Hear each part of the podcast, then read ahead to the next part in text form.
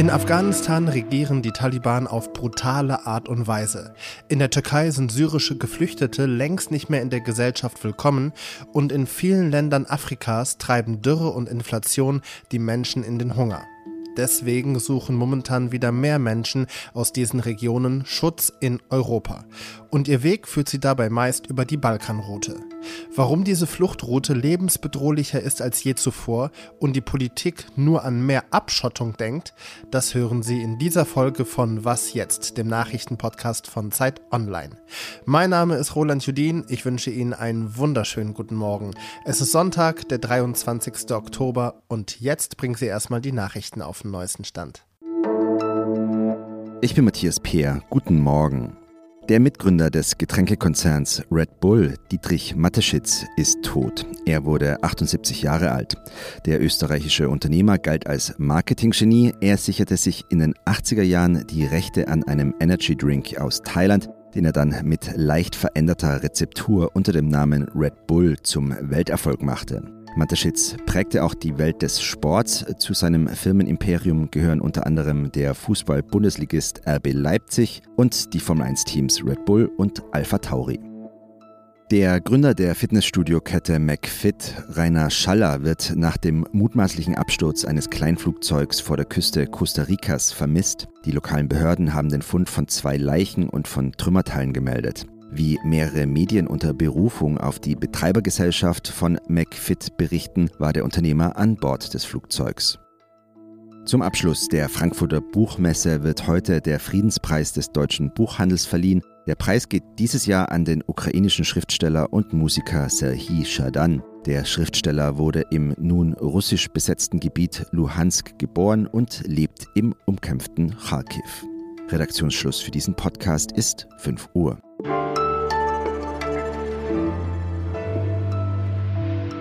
Deutschland redet wieder über Geflüchtete. Rund eine Million UkrainerInnen sind seit der russischen Invasion hierher gekommen. Aber auch mehr als 130.000 Menschen aus Ländern wie Syrien, Afghanistan und der Türkei haben bis September einen Asylantrag in Deutschland gestellt.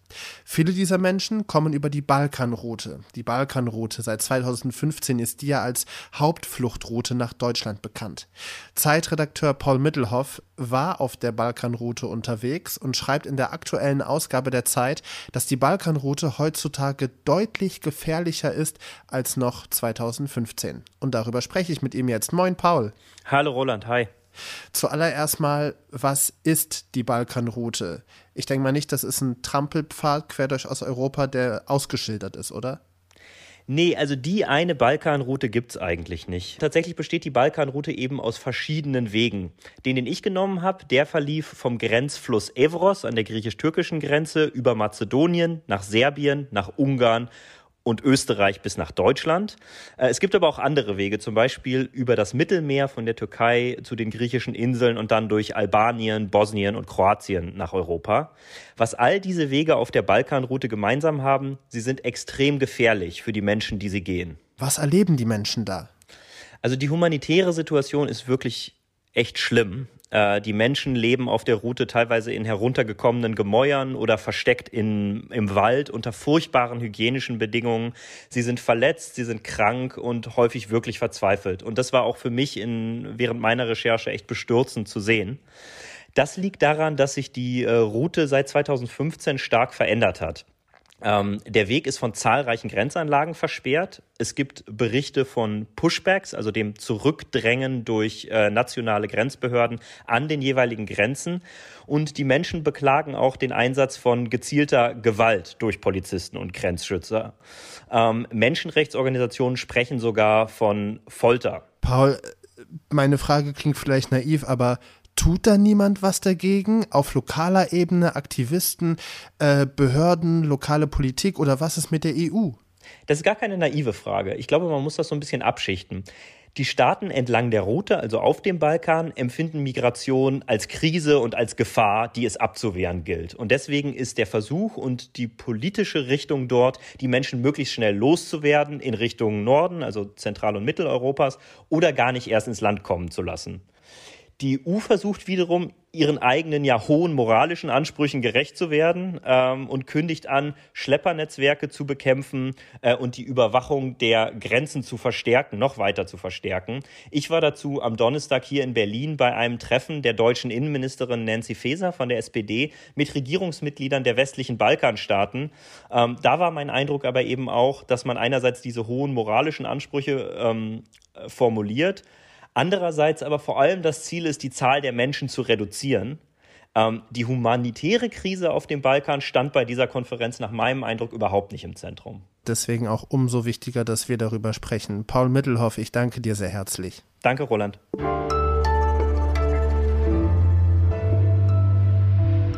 Alles außer Putzen. Denken Sie beim Wort Avatar an eine fiktive Person im virtuellen Raum oder an den Film von James Cameron? Oder an das hier. Wasser. Erde. Feuer. Luft. Avatar, der Herr der Elemente, eine Zeichentrickserie über Kinder und Teenager, die die Elemente Wasser, Erde, Feuer und Luft bändigen können und damit dann auch coole Abenteuer erleben. Eine meiner Lieblingsserien ist das und eine generell sehr beliebte Serie, auch weil sie gleichzeitig witzig und actionreich ist, aber auch ernste Themen behandelt wie Faschismus oder Sexismus. Die Serie kommt als Realverfilmung in ein paar Monaten zu Netflix. Fans spekulieren auf Anfang 2023. Angeblich soll die erste Staffel aus acht Episoden zu je einer Stunde bestehen. Außerdem soll es von den ursprünglichen Machern der Serie diverse Spin-offs in den kommenden Jahren geben. Und wer jetzt noch kein Fan ist von Avatar, kann am besten jetzt damit anfangen. Eine Kinderserie ja, aber eine Kinderserie, die überraschend viele politische und soziale Fragen anreißt. Es war der zweite PISA-Schock. So beschreiben es Schulforscher. Deutschlands GrundschülerInnen können immer schlechter lesen und rechnen. Laut IQB, also dem Institut zur Qualitätsentwicklung im Bildungswesen, haben Lese- und Rechenkompetenz einen neuen Tiefstand erreicht. Warum ist das so? Und wie schafft es der Stadtstaat Hamburg, diesem Abwärtstrend phänomenal zu trotzen? Das weiß Zeitredakteur Martin Spielwack und er ist jetzt bei mir. Hallo Martin. Hallo. Martin, warum sind Deutschlands GrundschülerInnen so schlecht im Lesen und Rechnen wie noch nie zuvor? Liegt es da an Corona? Ganz genau kann man es nicht sagen, aber Corona dürfte doch sicher eine Rolle gespielt haben. Wenn man sich anschaut, dass die Grundschüler drei, vier, fünf Monate im Fernunterricht waren, im Wechselunterricht waren und das Ganze mit der Digitalisierung in unseren Schulen äh, nun wirklich noch nicht ganz so gut klappt. Äh, die WLAN-Verbindungen sind nicht überall da, es gab keine Lernplattform, gerade am Anfang. Das dürfte gerade für Kinder doch äh, sie deutlich es erschwert haben, dass sie dort das gleiche lernen im Rechnen, im Lesen, im Zuhören wie es in einer normalen Situation gewesen wäre. Aber es ist sicher nicht der einzige Grund. Okay, was ist denn dann der Hauptgrund oder was sind die zentralen Gründe dahinter, wenn nicht nur Corona? Ja, man sieht es schon daran, dass es nicht der einzige Grund sein kann, weil wir haben, nachdem es ein paar Jahre doch bergauf ging, äh, seit ja, fast zehn Jahren jetzt einen äh, kontinuierlichen Abwärtstrend, in einigen Bundesländern mehr, in einigen Bundesländern weniger. Nun kann man aus Grund solchen Zahlen nicht äh, immer die Gründe herauslesen, aber ein Grund dürfte sein, dass wir heute, also dass sich die Schülerschaft einfach massiv verändert hat. Das zeigen die Zahlen sehr deutlich. Wir hatten früher ungefähr 20 Prozent Schüler jetzt mit Migrationshintergrund. Heute haben wir fast die doppelte Zahl. Das heißt, wir haben eine andere Schülerschaft, die mit anderen Fähigkeiten in die Schule kommt und äh, teilweise mit fehlenden Fähigkeiten, insbesondere in den Deutschkenntnissen. In vielen Familien wird nicht allein Deutsch gesprochen oder wird kein Deutsch gesprochen. Und wenn diese Kinder in die Schule kommen, dann muss sich Schule anders auf diese Kinder einstellen. Und das scheinen unsere Schulen bisher nicht mit der nötigen ja, Stringenz, mit der nötigen Qualität gemacht zu haben. Aber es gibt Schulen in einem Bundesland, die das anscheinend schon mit der nötigen Qualität machen, nämlich die Schulen im Stadtstaat Hamburg. Was macht Hamburg richtig? Ja, Hamburg steht tatsächlich besser da. Zum einen, äh, sie haben sich doch relativ früh auf diese Klientel eingestellt. Das heißt, äh, hier reden wir ja von den Kindern, die es ein bisschen schwieriger haben mit dem Lernen. Und da hat Hamburg zum Beispiel die Stunden erhöht in Mathematik, im Lesen. ganz wichtig, ein zweiter Punkt, Hamburg schafft es sozusagen durch eine sehr genaue Erhebung von äh, Lernständen zu sagen, in diesen Klassen ist es schwierig, hier müssen wir mehr fördern, in jenen Klassen, gerade im Vergleich, brauchen wir mehr Mathe, in diesen Klassen brauchen wir mehr ähm, Lesefähigkeiten. Äh, und das Dritte ist, dass Hamburg auch das Geld besser verteilt. Das heißt, ähm, Hamburg schaut da schon genau hin, dass diejenigen, die mehr brauchen, auch mehr bekommen. Und das sind drei Gründe, die wahrscheinlich äh, jetzt dazu geführt haben, dass Hamburg diesen Abwärtstrend einfach stoppen könnte und teilweise deutlich besser dasteht als andere Bundesländer. Also zielgenauer hingucken und zielgerecht fördern, sagt Zeitredakteur Martin Spiewak. Danke dir sehr herzlich. Ja, bitte. Und das war was jetzt für diesen Sonntag. Morgen früh begrüßt Sie an dieser Stelle mein Kollege Ole Pflüger. Mein Name ist Roland Judin. Schönen Sonntag Ihnen.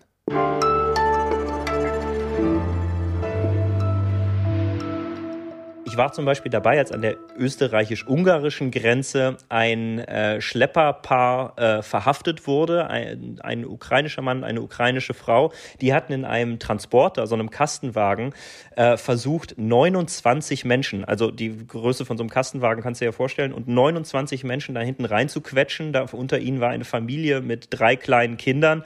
Ähm, die wurden bei einer Routinekontrolle der österreichischen ähm, Behörden entdeckt den wird natürlich jetzt der Prozess gemacht, aber das meine ich, wenn ich sage, die Bedingungen sind wirklich richtig schlimm. Die Menschen setzen sich einer großen Gefahr aus.